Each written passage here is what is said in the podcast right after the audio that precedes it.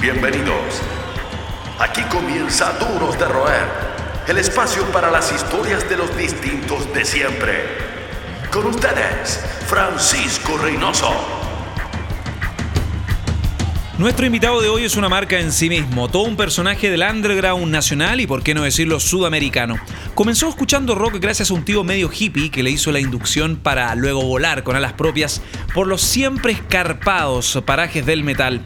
Ya perdió la cuenta de cuántos shows ha producido, pero dice que de solo recordarlo se estresa y le da náuseas. Cuenta la leyenda que huyó de una clínica para llegar a tiempo a uno de sus shows y es una de las pocas personas que tiene un festival con su nombre, no solo en Chile y Latinoamérica, en el mundo entero. Además de productor, es un pujante empresario de la vivienda y la decoración. Es un honor presentar en esta edición de Duros de Roer a un distinto de siempre, el señor Jorge Hurtado o simplemente Chárgola fucking Chárgola. Don Chárgola, Jorge Hurtado, bienvenido a Duros de Roer. Yo sé que tú no das mucho, muchas entrevistas, así que nos sentimos honrados de tenerte acá en el programa. Muchas gracias. Oye, vamos al grano. Inmediatamente desmitificar la gente que escucha el programa y que no te conocía, gente no tan ligada al underground, donde eres ya una leyenda a esta altura en las últimas tres décadas, se pregunta, ¿qué es una chárgola? chárgola no es una, es un. Lo que pasa es que yo cuando, cuando era pendejo costaba mucho conseguir como poleras y todo eso, no, no existían, digamos. De hecho, las primeras uno se las hacía. Eh, y eh, siempre he sido fanático de las gárgolas, me, han llamado mucho la atención. Entonces me compré una polera de, de gárgola y la única que había era L y mi talla siempre ha sido XL. Entonces eh, la polera me queda muy, muy, muy apretada y entonces la, gárgola se veía como hinchada. Entonces era una mezcla entre un chancho y una gárgola. Y nació el sobrenombre Chárgola. Y que gentilmente mi amigo Gabriel me bautizó cuando sacaron el disco de Search que salieron todos los agradecimientos como en broma, yo salía como Chárgola. Ahí yo supe que me decían Chárgola, antes no me lo habían dicho. Hay que decirlo, al menos estás ya inmortalizado, partiste inmortalizado en un disco histórico del trash del underground sudamericano. Exacto. Pionero, de hecho. Un saludo también a Andrés Marchán, Cabrío y todos los personajes que también vieron, te habían mencionado dentro de estos distintos de siempre que han formado parte del, del underground con o sin apoyo llamativos, también tus acciones hablan por sí solas. Y una de ellas es el hecho de que tú, yo creo que ya perdiste la cuenta de, de cuántos conciertos has producido nacional e internacionales. Eres lejos, hasta hoy, uno de los productores más longevos y prolíficos de la escena. ¿Tienes algún, alguna como idea de el número de espectáculos que has producido del underground ahora? La verdad que no. No, no, quiero, no quiero saberlo. No, no quiero mirar para atrás ¿Cuándo fue tu primer show? ¿Tu primer show como convencional? Uh, ¿Recuerdas el primer, la primera tocata, me imagino, que es organizaste? Que siempre estuve metido en cosas con el Manuel Plaza, en cosas de que era muy chico. O sea, metido ahí tirando los cajones, que en ese tiempo los, los, equipos eran todos bastante básicos. Trabajé harto con Necrosis, por eso salgo en los agradecimientos al Negro Crew. Eh, ayudaba a Pentagram. De hecho, creo que la primera vez que me pagaron me tiraron unas lucas en un, show, fue en un show de Pentagram que saliendo el Anton me pagó y, puta, creo que fueron como 5 lucas en la época que tienen que ser como 20 lucas de ahora. Y, y yo me sorprendí y dije, no, no, gracias, si yo lo hago porque esta agua me gusta. ¿no? Y me dijo, no, no, tenemos que ganar todo. Anton es así hasta hoy, de hecho, es tanta la confianza, la, credibilidad que hay que decirlo. Hay muchos productores chantas, que incluso hay gente que está eh, prófuga, que tiene plata, salió de Chile o no sé, desapareció, se fue al sur o al norte. Pero la credibilidad y la pasión que le has puesto al underground desde los 80 en adelante Incluso tú mencionas curioso lo que es el ciclo, mencionas al Anton y sigues trabajando, eres el actual manager de Criminal, has trabajado con Pentagram, organizaste el Anton Fest, tremendo cumpleaños del Anton en cinco décadas. Entonces me imagino que en más de tres décadas o más, 35 años de recorrido en el mundo subterráneo, Em, deben pasar muchas anécdotas, conocer a tu ídolo, lidiar como humanizar a tu ídolo, que es como una dinámica que hemos repetido en las conversaciones y eso nos alegra. ¿Tú recuerdas eh, alguna anécdota divertida? También me imagino que hay anécdotas para el olvido. Si hubiese como un... Muchas. si hubiese como un podio. Ajá. De las, primero vamos con las anécdotas divertidas. La, más divertida yo creo que siempre ha sido, iba a ser el primer show como internacional que hice yo, que fue Veladona cuando estaba en... Ah, bajo, bajo perfil. Totalmente bajo perfil. Y, curiosamente pasaron muchas cosas porque ese show se corrió y calzó con el 26 de julio además. Y el 26 de julio el cumpleaños de mi señora. Oh. Entonces yo cuando le conté, le digo, ¿sabes qué? Veladona al final va a ser el 26 de julio. Atado, pues, tú cachai. Y, y después, dentro de broma y broma, le digo, puta, me voy a ir, te traigo a Veladona para tu cumpleaños y más encima lo agradecí. Y cuando llegó él al aeropuerto, para mí fue como lo que contaba y mencionaba la, otra vez. Es como cuando tus compadres conocen una polola por internet y, y le mandan plata para que llegue y no saben si va a llegar o no al aeropuerto, puta, llegará, no llegará. Bueno, a mí me pasó lo mismo, tenía como apretar la guata y veía que no salía Veladona, que el vuelo había llegado y no, no salía, no salía, no salía. Y cuando veo a Veladona de lejos... Eh, no lo podía creer. No lo podía creer, me puse serio, porque era, en ese momento era productor. Entonces me puse serio, o intenté ser serio, y me di cuenta además que Veladona era de carne y hueso. Era, era como que uno como mistifica un poco a, a su ídolo de las bandas que le gustan. Entonces ya tenerlo como cerca eh, fue como, como wow. Tocó en la Zoom, recuerdo, ¿no? No, en ese tiempo era Rocola. Ah, no, pero era la Exum. Chocolate claro, claro. En esto la Garriga, claro. Exacto. Sí, fue un show con varios covers de Anthrax, se anticipó la, la reunión. Después Veladona estaría en el Big Four. Imagino, para ti ver el Big Four en DVD o Blu-ray de versión. Bueno, Veladona estuvo acá casi celebrando el cumpleaños de mi esposa. Claro, claro, claro. No, no, y, además también Veladona cada vez que viene a Chile igual nos juntábamos, nos vemos. Es una persona muy, muy cordial. Un día estaban todos los medios cuando lo traía otra productora y yo estaba en el hotel y fui para allá y él no sabía que yo iba a estar ahí. Entonces estaba toda la prensa ahí esperando que saliera Veladona, salen del, ascensor y todo, y el weón me ve y lo único que se acordaba de una polera, se reía mucho, que decía Chargo la fucking fest. Entonces Juan se baja del ascensor, mira y ve, mira a su alrededor, no ve a nadie conocido y me ve a mí, Chargo la fucking fest.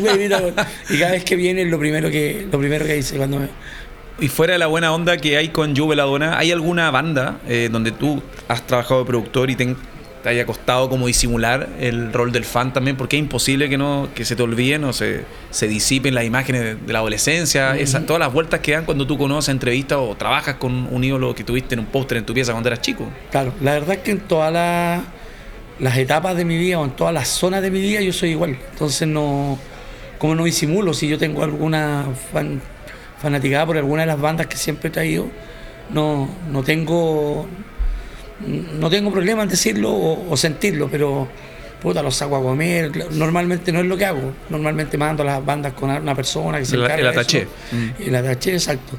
Pero cuando la banda me gusta, por lo general dejo todo lo bueno armando la weá y voy a jugar con los voy con la banda. Bueno, el plus de ser tu propio jefe en esta productora que ya tiene su rato. Hablamos de las partes interesantes, de las partes gratificantes, pero también hay momentos complicadísimos, momentos que ya rozan el vértigo, el estrés, la salud en todo sentido. Entiendo que uno de los momentos más complicados que viviste fue en esa mezcla atípica, a decir basta, donde mezclaste a Mike Patton con Ennio Morricone en un mismo espectáculo. Y ahí entiendo que la diste negra, la diste negra en todo sentido, Ennio Morricone te la hizo muy difícil. Así que cuéntame dentro de lo que puedas rememorar. Claro, no, no, la verdad es que yo un show que recuerdo con, mucho cariño, pese a 25 mil millones de problemas que tuvimos. Principalmente, yo creo que la mala asociación, porque no me gusta hablar mal de nadie, pero yo creo que parte con las personas que estábamos haciendo la producción no, fueron los adecuados en diferentes sentidos. Y, además que Morricone no es que la haya, la haya hecho el difícil, lo que pasa es que pasan cosas acá en Chile que, que nos pasan en todas las áreas, en todos los rubros, la gente es muy responsable. Entonces acá principalmente trajimos a Morricone eh, para las pantallas, él pidió que teníamos que traer a su hijo, que era un gran director de Hollywood y bla, bla, bla. Entonces lo trajimos y, el hijo de él citó a la gente de cámara a las 8 de la mañana, lo cual no sucedió. Y no sucedió, ¿no? Entonces Morricone cuando empezaron a ensayar, que eran 220 músicos en escena, el escenario también empezó como, igual que el Titanic, los buenos estaban ensayando y entonces empezó a inclinar. Entonces eh, se bajaron todos automáticamente. Morricone dice, ya, ok, listo, no, llama al manager, le dice, no, esto es así, yo no, no voy a ensayar, este show no va. Entonces le ven a hablar conmigo, me dice, no, Charles, ¿sabes qué? El maestro me pide que esto tienen que reforzarlo, si no... No hay show. No hay show y necesito un, un seguro por un millón de dólares. Así que nosotros llamamos a la compañía, a la cual la habíamos contratado el servicio, ya llevamos siete días montando un estadio, era el show el, el Bicentenario. El Bicentenario, el show más grande de mi vida, la locura más grande de mi vida. Y creo que ahí nos graduamos en producción, porque era un show que se cancelaba cada rato, o sea, pasó eso, después eh, se reforzó el escenario, todo, los músicos estaban molestos y empiezan los músicos chilenos complicados a trabajar con la gente de Filarmónica, muy complicado. Eh, el metal es más fácil. Dentro de todo eso empezaron a ensayar, que yo siempre cuento de esa historia, y mientras Morricone empezó a ensayar, yo me pongo a llorar, po, porque dice, puta, se tocar este hijo y, bueno, a mí me encanta Morricone, entonces más encima se empieza, empieza a tocar, eh, bueno, el Club Siciliano, el Clan Siciliano, empieza a tocar Cinema Paraíso, empieza a tocar un montón de cosas en el ensayo. ¿Cuántas emociones Nosotros- en un mismo momento? Todos juntos, todos juntos. El- la persona que tenía que llegar a cargo de, de algunas cosas no llegaba, venían otros proveedores, decían no, nosotros nos vamos. Eh, Morricone después, con, con esa cuestión de que le, le- le dice al hijo, yo llevo atrasado como una hora, y Morricone le dice, y el, y el hijo Morricone le dice, eso no es nada, yo cité a la gente a las 8, son las dos y media todavía no llega nadie.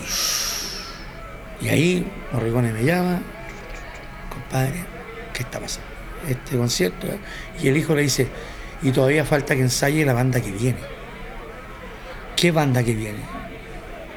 Morricone no sabía, su agencia no le había contado.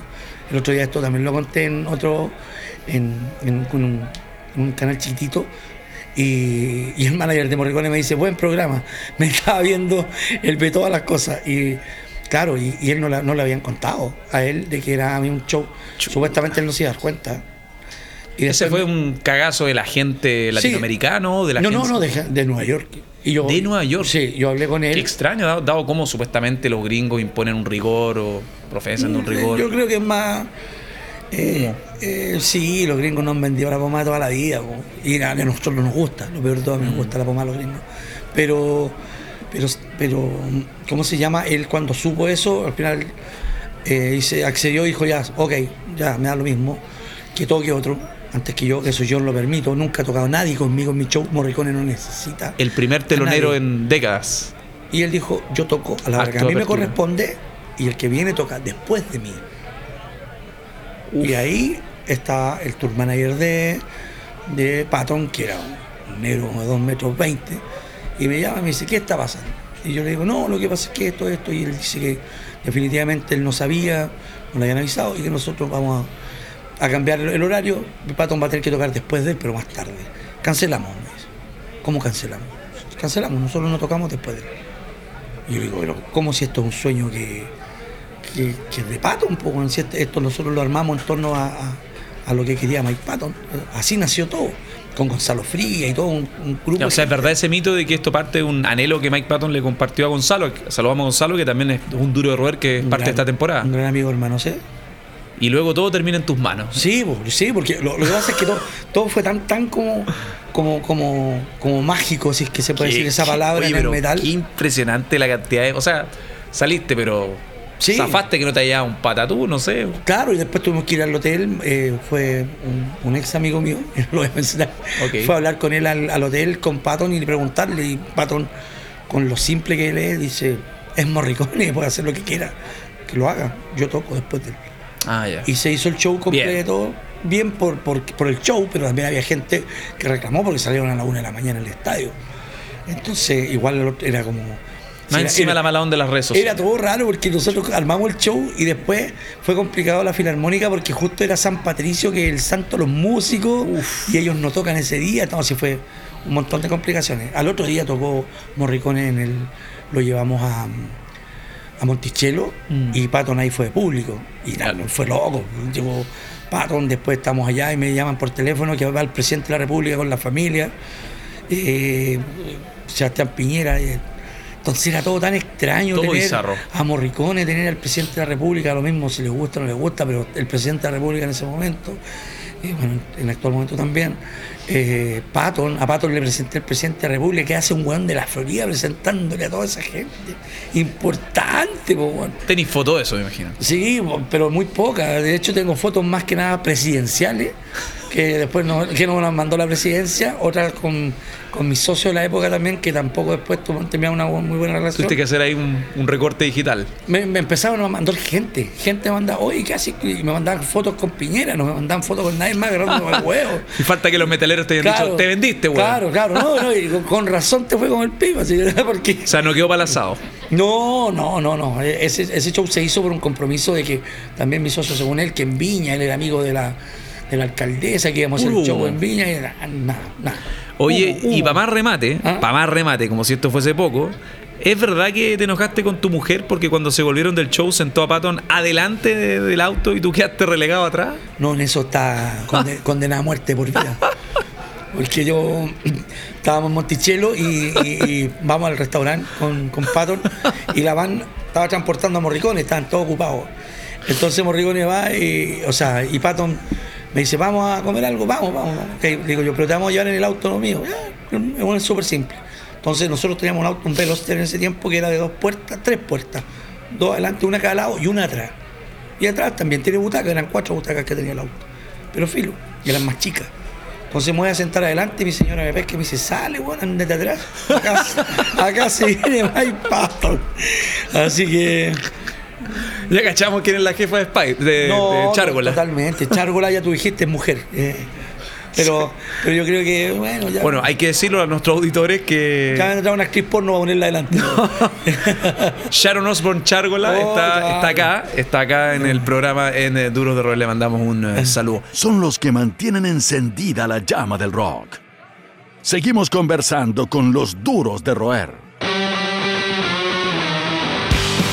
Estamos de vuelta con la historia y vaya historia la de Jorge Hurtado Chárgola Fucking Fest, eh, esta iniciativa impresionante y digo, es alucinante. Yo creo que pocas personas en Latinoamérica pueden decir que yo tengo, uno tiene su propio festival con los artistas de tu gusto.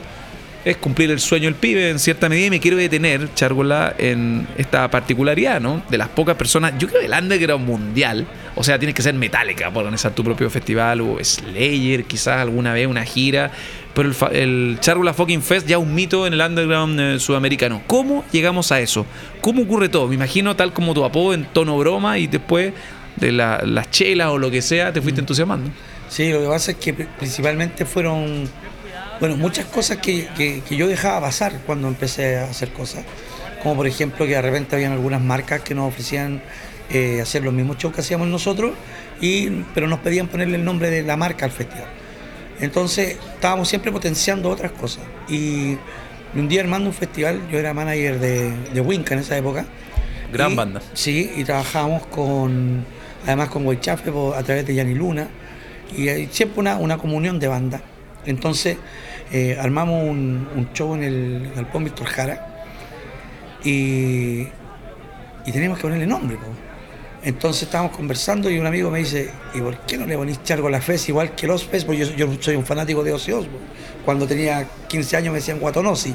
Ese era mi sobrenombre de la época. Entonces, Mejor que Chárgola. es claro, claramente, claramente. Y, y tuve otro peor, que era el guatón de la coca. Esa es una historia. Es que yo vivo en una villa que donde eran todos trabajadores de la Coca-Cola. Mi papá era trabajador de la Coca-Cola. Entonces era el guatón de la Coca-Cola. ¿Cachai? Pero era el guatón de la coca. Pero, pero no, no, no tiene nada que ver conmigo ¿sabe? ese tipo de mercancía, por suerte. Así que,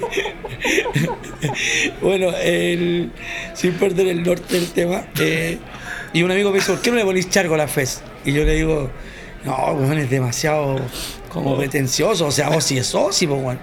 Yo le digo, ¿sabes qué le voy a poner chargo a la fucking FES para huellar así como un, como un chiste? po". Y así nació el chiste y la weá se llenó y después fue así. po. De, hemos- de hecho, hemos hecho en- varias versiones diferentes tipos. Y entiendo que también has celebrado tu cumpleaños. ¿Cuál ha sido el, el Chárgola Fucking Fest más memorable? Porque tu cumpleaños también ha incluido bandas. Sí, el de ahora que hicimos con Brujería y Locap. Ah, Y- tranquilito. Y, un, y un montón de bandas nacionales más. Sí, un par de buenos quebrados. Ni un huevón pasó el test de pelo ahí. Lo, lo más entretenido es que hay buenos quebrándose adentro y nosotros estábamos con un asado afuera. Nosotros estábamos, estábamos celebrando el cumpleaños, pues, era el ¿Qué cumpleaños. Oye, si tuvieses que elegir una banda para, para celebrar tu cumpleaños, si hubiese presupuesto, Oh, siendo, sí. ter- siendo terrenal. Oh, sí. Ah, veo que fuiste bien terrenal con el cumpleaños. Ah, Oh, sí. o sea, siendo terrenal, no. Un poquito más, una banda underground, quizá un gustito dentro de los muchos que te he dado. Eh, Carnivore, si es que se juntaran. Uf. Carnivore. Tocaron. Carnivore, eh, ¿cómo se llaman? AD. Ahora está Carnivore Claro. AD, pero no he podido, la verdad, ni siquiera he intentado contactarme con ellos. Mm. Y, de hecho, bandas, por ejemplo, como Adwar, ellos se contactaron conmigo. Qué buena, por el booking, me imagino. Eh, Coincid- coincidía con otras bandas Bien, que has traído. vieron que venía Hyrak y venía Exo Claro. y, y ellos iban a estar en Brasil en otro festival cerca y me pidieron los apoyara y, y eso hice también. Oye, muy acorde a los tiempos, también esto no deja de ser interesante. Eh, hablan de que el metal es sectario, que el rock en general no se cuadra con muchas de las causas ciudadanas por mero prejuicio, a mí mueven las cosas, pero hiciste este charco con la Fucking Fest FEM, solo con chicas sobre el escenario. ¿Cómo fue eso? Recuerdo que fue en, el, Arena Recoleta. Sí, Arena Recoleta. Fue una, una, una, buena experiencia, por los tiempos están cambiando. Eh, entonces había que darle un espacio también a las chicas con las cuales igual yo trabajo harto. Eh, siempre las apoyo, Caterina Nix, eh, está la Claire Canifru, que está haciendo mil cosas, tocan hijos de algo, todo. son gente apasionada por la música, la también, la, Claire, la y la Caterina también están en, han estado en esta temporada. Genial, genial. Forman parte. Son gente que está haciendo cosas en forma muy, muy, muy profesional, que está trabajando muy seriamente. Eh, aparte de ser chicas guapas, ahí cago mi señora, con, con hay un desquite. No, son súper trabajadoras. Así que, no, la raja. Genial que se esté dando eso, aunque, siempre van a ser menos. ¿Y qué hay del apoyo de la gente? ¿Sientes que falta también en esa instancia apoyo fuera de, de, proclamar y tener esta línea editorial, este manifiesto de que estás marcando un giro en el circuito? Sí, yo creo que, o sea, mira, yo no le echo la culpa a la gente, yo creo que la culpa a veces la tenemos nosotros mismos. Si nosotros no logramos convocar, no logramos atraer. El problema es del contenido, según tú. Es, todo, es todo, porque la gente aquí en Chile está acostumbrada a irse a la segura. O sea, de hecho, a los lanzamientos de discos les cuesta ir. Si uno mismo como fans va a un lanzamiento de una banda, eh, por dar un ejemplo, Manowar, tú el lanzamiento y se dedica a tocar el disco nuevo, como que igual te sentís como medio medio frustrado. Fuera de línea. Claro, porque tú querés los temas clásicos, todo, querés cantar, querés todo. Entonces eso yo creo que les falta. Mm. Pero si la gente no se da el, tiempo, no se da la molestia de ir a los shows, a ver estas bandas en vivo, eh, claramente no va a haber ninguna posibilidad que, las conozca o se sepa algún tema. Y eso sí hemos estado trabajando y haciendo harto, eh, invitando a varias bandas que dicen los apitutados de siempre, no, que son bandas que están trabajando. O sea, que tienen una frecuencia de disco. Y todo todas las bandas que se acercan, el otro día se acercó un, muchacho y me dice, Chargola, me dijiste que cuando yo hiciera un disco, tú me ibas a subir a un, concierto. Llevo cuatro y, no me he subido nunca. Y le digo, ya, pues, mándamelo para escucharlo, porque no lo he escuchado. Y yo, y yo le voy a responder y, le voy a cumplir la promesa, porque a todos les pido mínimo, si queréis telonear un show internacional, es un disco. Y un disco que esté a la altura también. Y que es una forma de hacerlos trabajar. Es que, ¿Sabes qué? Yo creo que cuando uno hace un disco Ah, y, muy a pulso como se hace acá, y con, pocos recursos. muy bajos recursos. Yo creo que la gente le pone corazón. Si de repente no le queda bien, es porque puta, o no son buenos músicos o porque simplemente ya no les dio más. Pero siempre tienen la posibilidad de ir mejorando. ¿Cachai? Siempre yo creo que todos tienen una, una una posibilidad de tocar un escenario, pero siempre y cuando estén trabajando en forma seria, porque si tocan con los amigos, se curan todos los fines de semana y después de dos semanas se separan hacia otra banda, eso también no le da posibilidad a otros que sí están trabajando bien. Oye, Chárgola, recordando también el comienzo de, la, de esta tremenda conversa, em, hablando del rol, le mandamos un, saludo a Lanton, a Andrés Marchán, Cabrío, más conocido como Cabrío en el Underground, y toda esa gente que ha trabajado contigo, el Pera, Podríamos estar esta mañana con todas las bandas, pero yo me voy a quedar con la primera facción, la facción clásica. Fuiste parte del Manuel Plaza y el Manuel Plaza, al igual que la Sala Lautaro, tienen varias historias de eh, historias violentas que eran parte de un underground que está en pleno apagón cultural en Chile. Y dentro de todos los mitos que rescatamos con nuestro acucioso equipo investigativo, eh, tenemos casi un equipo a la altura de informe especial, sobre todo nuestro, nuestro editor, editor en jefe, Rodrigo Pavlovich Ulloa Conseguimos un archivo que la imagen estaba media borrosa, pero una persona igual a ti, no sé si te decían Guatonosi o, o Chárgola, se agarró a combos con 10 tipos al mismo tiempo en el Manuel Plaza. ¿Mito o realidad? No, el mito es que ese. ese eso, ¿Te agarraste a combos con 10 hueones? Con 10 hueones, pero eso, eso dicen que. ¿Cómo? no, no, pero es que eso dicen que fue en. en ¿Cómo se llama? En la Lautaro. Y yo ah, la Lautaro, nunca no fue en la Lautaro en mi vida. Ya, ah, entonces es un mito. Es un mito esa parte, pero sí me he agarrado como con más de 10 hueones. ¿Más de 10 hueones? Sí. ¿Pero cómo? Explícame, explícame. Una vez a mí me sacaron la cresta 6. Hay que me sacaron la super cresta. Hay que aguantar los combos nomás. Po, ¿Cómo venían? Es que a mí nunca me ha gustado pelear. Ya. Pero tengo un problema grave. Yo cuando peleo como que me produce como, yo creo que como Hulk, así como que, que me pongo...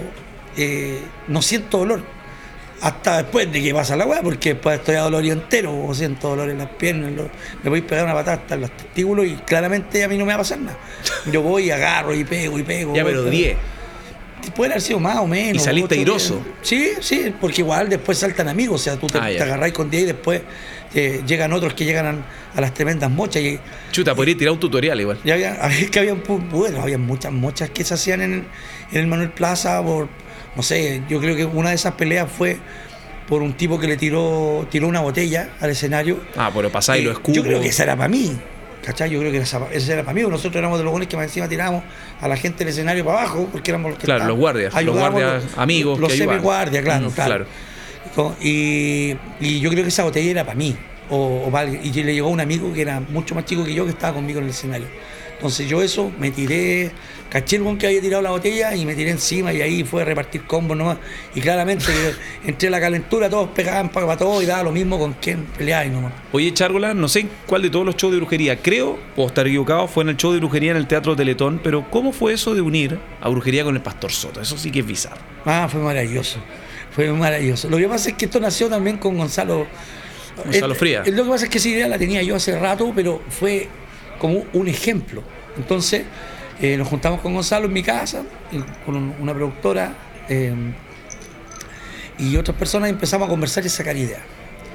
Entonces, dentro de eso, eh, salió la idea que lo que yo quería hacer era un programa que era como Circo Frica, ¿sí?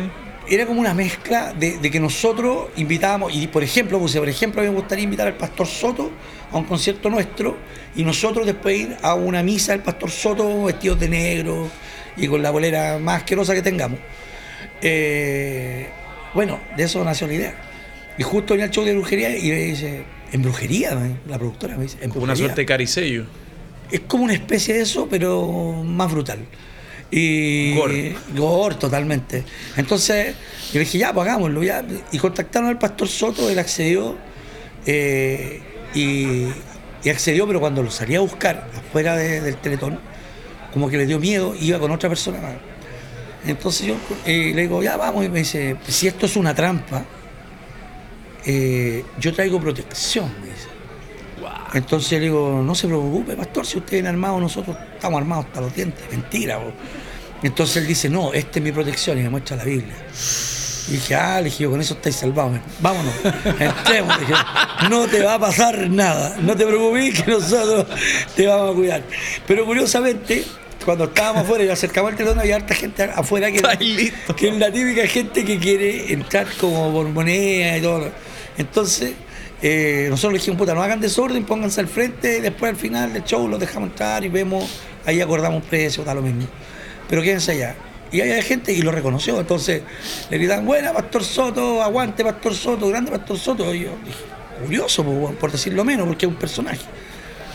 Y eh, entramos y cuando íbamos entrando había muy poca hostilidad al principio, muy poca, del par de personas que se dieron cuenta dentro que estaba todo oscuro, entonces nos metimos. Y empezamos a grabar y el programa lo hacíamos con mi compadre Panqueque también. Entonces empezábamos, le hicimos una entrevista, estaba el Pera, estaba, mm, porque tocaba Dorso, tocaba Torture. Entonces el Cabezón Pancho también, de hecho tengo unas fotos por ahí donde yo salgo como ahorcando al Pastor Soto, donde salgo mordiéndole la cabeza. Él se, se Todo muy convencional. él se prestaba algo muy, con, con mucha amabilidad a todos, siempre con la Biblia abierta en la mano. Y también le predicó a los chiquillos, y los chiquillos lo mandaron a la cresta, le dijeron que lo creían, bla, bla, pero lo- le dijeron, la cresta es mala, no es mala onda. Muy buena la onda. Le decían, bueno, nosotros no es lo que nosotros creemos, bla, bla, bla. Y después el pastor Soto se le ocurrió que quería evangelizar, porque igual es un tipo valiente. Y polémico, porque él, sa- él sabe cómo vender lo suyo. Entonces eh, quería salir al escenario a, evangelizar. Yo le dije, vamos, pues me dijeron, no, estáis locos, lo van a matar, pues. Y después al final lo subieron como a un palco. Y justo yo tenía que, que ver un cambio de banda, entonces yo me fui para atrás y fue panqueque con ellos y ahí fue que lo, le tiraron latas de cerveza y todo. Y creo que aunque no crean en Dios, que sí está protegido, porque él estaba con la pura Biblia y no le llegó ni una lata. Las latas le llegaron a panqueque y a todos los que estaban al lado. O, tienen- o los metaleros tenemos muy mala puntería o no está protegido. Bueno, tampoco, Porque- tampoco le pero chuntaban al Manuel Plaza. no, tampoco. Sí, a mi amigo la chuntaron, bueno, la chuntaron con botellazos al lado. Claro. No, no, no, claro. Deben ser los mismos. ¿eh? Probablemente está, está el legado 30, Compadre, 30 años después. No ha afinado la puntería. Seguimos conversando con Jorge Chargo, Hurtado, tremendas historias. Vamos a escuchar a Criminal, una banda, o el Anton en sí, aparte de ser amigos en los 80, ha estado ligado a tu vida en cierta medida, en gran medida, buqueando conciertos de Pentagram. ¿Tú estuviste también tras los- el concierto de Pentagram en Perú, recuerdo? ¿O, o Buenos No, Aires? No, no, ese lo, Ya. el de Buenos Aires sí. El de Buenos Aires sí, ¿no? Aires sí. Ah, Perú también, pues cuando hicimos la gira. Viste, tengo- Ah, tengo guay, buena me memoria. olvida. Sí, sí. Eh, Argentina, Perú y aquí una, una gira por, por Chile. Más que un club, una familia. Sigues junto a los duros de roer. Seguimos eh, junto a Jorge Chargola Hurtado en este Duros de Roer, los distintos eh, de siempre. Jorge, viajemos un poquito al pasado. Fuera de los amigos, la cofradía, la underground, el tape trading, el intercambio de cintas, tocatas, lo que sea, todos los estímulos de los 80, los vinilos, esas cartas, los fanzines. Tu primer puente, entiendo, al mundo del rock, no solo el metal, fue un tío medio, un tío medio hippie. Sí, sí. Eh, mi tío Pedro, que en paz descanse, hippie, drogadicto máximo, pero muy buena onda. Él era artesano y hacía zapatos, cuestiones en cuero, todo eso. Y ese tío, eh, yo estaba siempre con él. Y él escuchaba mucho la música más antigua, Deep Purple, Zeppelin. Por ahí escuché Black Sabbath, Air Butterfly. Todo como la música más gusto, más antigua. Y por ahí como que me, me gustaba mucho, mucho eh, eh, ese sonido. Santana, eh, esa guitarra, eh, eso- esos bajos poderosos de, de- de Black Sabbath. Black- Eso, eso. Black Sabbath ha sido como igual una la puerta de entrada para varios, eh, haciendo como un catastro entre los, no sé, treinta y tantos invitados que ya llevamos a la fecha. Queen y Sabbath y Slayer han sido como las bandas más populares, como la gente que de tu generación eh, eran como las bandas más visibles. Slayer por el apego con, con Tom Araya. Y luego llegas a la producción, el estrés, eh, el ser fan, el ser amigo del underground y el cada vez colaborar de mayor forma, porque tú también has emprendido locales, sellos, eh, agencias de booking, todo. Pero hay un momento, porque estaríamos hasta mañana hablando de tus postales o medallas en el underground en el del 80 en adelante. Acá hay un punto que nosotros encontramos alucinante en la previa, en la preproducción de la entrevista. Y hay una historia que tiene que ver con una operación bien, bien importante, delicada. Eh, una operación que ahí en plena recuperación no cumples mucho con el periodo de descanso, de reposo, y te arrancas de la clínica, o al menos apuraste, entiendo tu alta, para continuar con la producción de un show internacional que entiendo fue Warcry. Warcry, sí. Cuéntame, por favor, eso y cómo, el, cómo te llegó el lumazo de tu esposa también. No, si ya no me dice nada. De hecho, cada vez me encuentra más bonito. Me dice, qué bonito, ¿eh? qué bonito. No, lo que pasa es que eh, teníamos el show de Warcry y yo estaba hospitalizado, me había hecho un bypass gástrico, Mm. eh, el cual yo esperaba recuperarme más rápido, que claramente era más rápido la, la recuperación, pero yo tuve complicaciones en las cuales hubo una, una fuga de sangre Wow. y nadie se había dado cuenta y claro, yo estaba helado nomás y me iban a ver y yo dormía nomás. Bueno, yo estaba pasando la raja, estaba descansando. Y, y cuando llegó el doctor al otro día, que llegó tarde en la visita, como a las 5, se da cuenta de que mi presión estaba muy baja, que no, no tenía reacción y ahí tuvieron que hacerme como transfusión de sangre y todo el cuento. Ahí estuve con, con, con el, con el maldito golpeándome la nuca un poco. Oye, y también la gente no, no, bueno, tu círculo cercano, la gente con que has trabajado está al tanto, pero hay un rubro, tienes dos negocios, eh, ambos ligados a la decoración, a, a la remodelación, la construcción, en distintos niveles. Un negocio que también te ha permitido llegar a ese punto de equilibrio en todo sentido, porque a veces el metal es una pérdida económica, hay una pérdida económica importante, es un negocio, pero tú lo haces por pasión y eso nos ha quedado más que claro en esta historia. Y la gente que te conoce en verdad, no los tarados que postean cualquier tontera en Facebook, eh, lo tenemos claro. ¿Podemos decir que el trabajo más normal es esta pyme que tienes, eh, decoración? Sí, sí. Como dijo el Rumpi lo normal, lo único normal es la quinta normal. Pero lo, lo más como eh, común es mi, mi negocio de Cora Hogar, Avenida Mata Por favor, 344. Ah, esa banda. Ah, 348. 348. Tu santa esposa Bueno, recuerda. pasan por el lado comprar y pasan. 348. De Cora Hogar 348. Eh, Avenida Mata 348, eso. ¿Y cómo ha sido equilibrar eh, con el tiempo? Porque también tu rol como productor hubo un momento que estabas haciendo muchos conciertos, no solo de no solo de metal, recuerdo, has hecho Him, hiciste varios conciertos ligados al rock en cierta medida, Peter Murphy. Sí, en algún momento tuve muchos shows y mucha pega también en eh, mi señora. Pues. Ella es la que se encarga de, de ver toda esa parte de. ¿De Hogar o Chárgola? De todo. De, todo. De todo. Lo- lo- la, la situación es complicada. Vamos a entrevistarla después, ver la Ah, armadura de roer. O sea, yo uno- creo que- unos amigos dicen que. El lado B Char- de hicieron un, un logo igual que el mío y dice Marcela. ¿cachai? Sor Marcela. Claro, porque según ellos que la verdad yo soy como el rostro, ¿no? No un buen rostro, pero un rostro. Oye, lo comentábamos con Veladona ya casi para cerrar. ¿Te cuesta mucho separar eh, esta faceta de, de fanático con la del productor fuera de los casos de Veladona últimamente? Eh, absolutamente, absolutamente. Yo soy fans. Primero que productor soy fans. Productor es un título nomás porque se haga una producción, pero yo digo, Es una vía para alcanzar esta cercanía con tus o ídolos. sea, yo digo, yo soy un vendedor de alfombra que hace producción, más que productor. Eso soy yo. Aunque ya parezca retórica, ¿te consideras un duro de roer? Absolutamente, absolutamente. No sé hasta cuándo, pero sí, duro de roer. Esto fue Duros de Roer Podcast. El club de los distintos de siempre. El último apaga la luz. Hasta la próxima.